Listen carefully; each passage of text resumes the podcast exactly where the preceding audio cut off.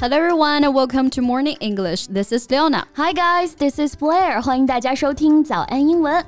哎，这最近啊，从禁用 TikTok 到计划禁止中国人在美国买地，美国人针对中国人这件事情上真的是没有底线。True. Lawmakers are going to ban Chinese from buying farmland and residences in Florida.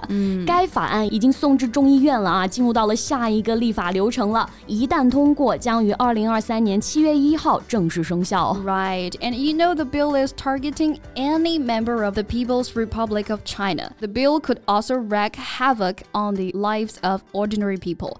针对的是任何所有的中国公民啊，所以对在美的中国人来说，可以说是。 致命的打击了。Exactly, and TikTok has also faced calls for bangs from critics who fear China may use the platform to access the data of American users. 没错，他们觉得这个 TikTok 存在潜在的间谍活动啊，没错，可能会向中国政府提供一些敏感信息。其实早在19世纪，美国人就熟练掌握了用法律伪装自己种族主义真面目的方法啊。And there was even the Chinese Exclusion Act. 排华法案是美国历史上第一次通过立法的形式，防止某一群体进入国家。所以说，歧视其实真的从未被真正消除过。Exactly. So now let's talk about the discrimination today. Okay, that would be great.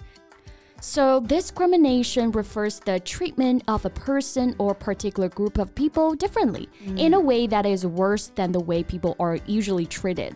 歧视啊，有各种各样的歧视 because of their race, gender, sexuality, etc. Right. Like Chinese in the US, some immigrants were victims of discrimination. 许多的移民啊，其实多多少少都遇到过这种歧视的情况了。Yes. 所以我们要表达因为什么而受到歧视，we can say discrimination discrimination on the basis of or ground of something. Basis 和 ground 都可以表示理由、根据，哎，这个意思。For example, federal law bans discrimination on the basis of gender. 嗯，基于性 别的歧视啊，那就是性别歧视了，sex discrimination.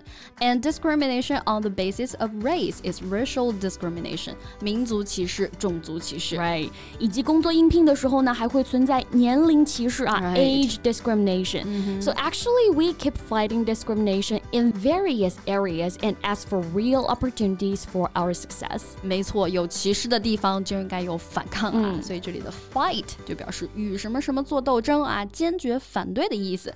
那我们还可以说 prohibit discrimination 啊，这里的 prohibit means to officially refuse to allow something，通过法律条例的形式去禁止。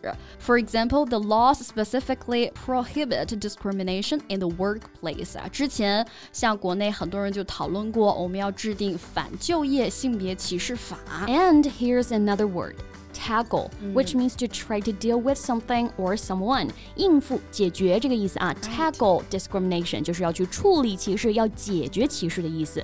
So if government wants to tackle discrimination in the workplace against women, it must do the same for men. That's the basic rule，就是最基本的啦。那歧视呢，除了区别对待之外啊，像我们这次提到的排华法案，其实就是排挤。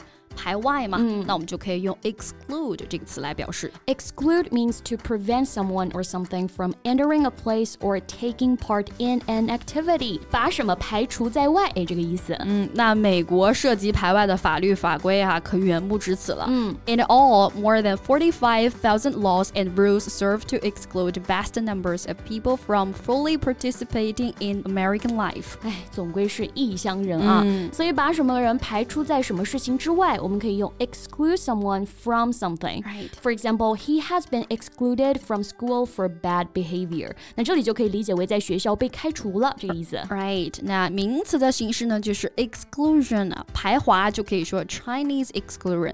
像我们之前说的排华法案啊，就是 the Chinese Exclusion Act。以及像有些地区啊，可能是外人不可以进入的，比如我们所说的军事重地啊，或者是像核电站这种比较危险的区域，那一般人。人都是不能随便进入的了。Right. 我们说的 the exclusion zone 啊，就是禁区的意思。For example, the exclusion zone surrounding the plant can now only be visited with government permission. 嗯，那现在美国这些州政府不允许中国人的土地交易。嗯，It made it more difficult for Chinese immigrants to rise out of poverty. 本来想着说在美国致富啊，结果基本的生活都没有办法保证了。没错，So to a certain degree, it means to banish Chinese， 不就是一种变相的驱逐吗？Exactly. Banish means to send someone away and not allow them to come back. 嗯，驱逐、赶走这个意思啊。或者古时候我们说流放，哎，也可以用这个词。He was banished to an uninhabited island for a year. And you can also banish your fears。这个 banish 还可以用来表示打消什么念头，或者是驱除什么想法的意思。Well, I banish all thoughts of going to America at least right now。至少我现在是打消了去美国的念头啊。是啊，但是这个旅游和移民定居还是不太一样的啊。So when you immigrate to an alien land, you have to struggle on your own way. Alien land 啊，我们去到异乡啊，这就是我们所说的异乡了。Alien land，没错。所以外国的，我们除了用 foreign，还可以用 alien 来表示。嗯，那其实美国有些州对华人啊或者亚裔的歧视还是很严重的。嗯，英语当中呢也有很多哎这种歧视中国人的表达，like China man。听起来倒是很正常哈，China 中国 man 人男人不就是中国人的意思吗？但这其实是一个相当恶劣的侮辱性的词汇啊，就像我们听到那个 N word 啊，用来形容非洲人啊、黑人啊、黑鬼这样的一个表达一样，非常的侮辱性。没错，这是十九世纪后半段产生的对在美华人的一种非常恶劣的称呼啊。嗯，当时美国人呢用这个词来称呼华工团体，那整个西方也习惯用中国佬哎来称呼那些非法的华人移民。Right and like chink 这个词啊，在英文当中本意呢有裂缝的意思，所以呢就是他们来讽刺亚裔眼睛小这样的一种蔑称，right？Or even making slant eyes intentionally。Slant eyes 就是眯眼睛啊，做眯眯眼。类似的还有 bad time 这个词来形容亚洲人的眼睛小睁不开，就像快睡着了一样。哎，真的是非常低级的一种攻击方式了。没错。So faced with discrimination, we have to respond with dignity, and the government has to do something. 对，那我们呢也持续关注相关法案的发展啊。Well, welcome to leave your comments about this topic, and that's all the time we have for today. So thank you so much for listening. This is Blair. This is Leona. See you next time. Bye. This podcast is from Morning English. 学口语就来 早安英文。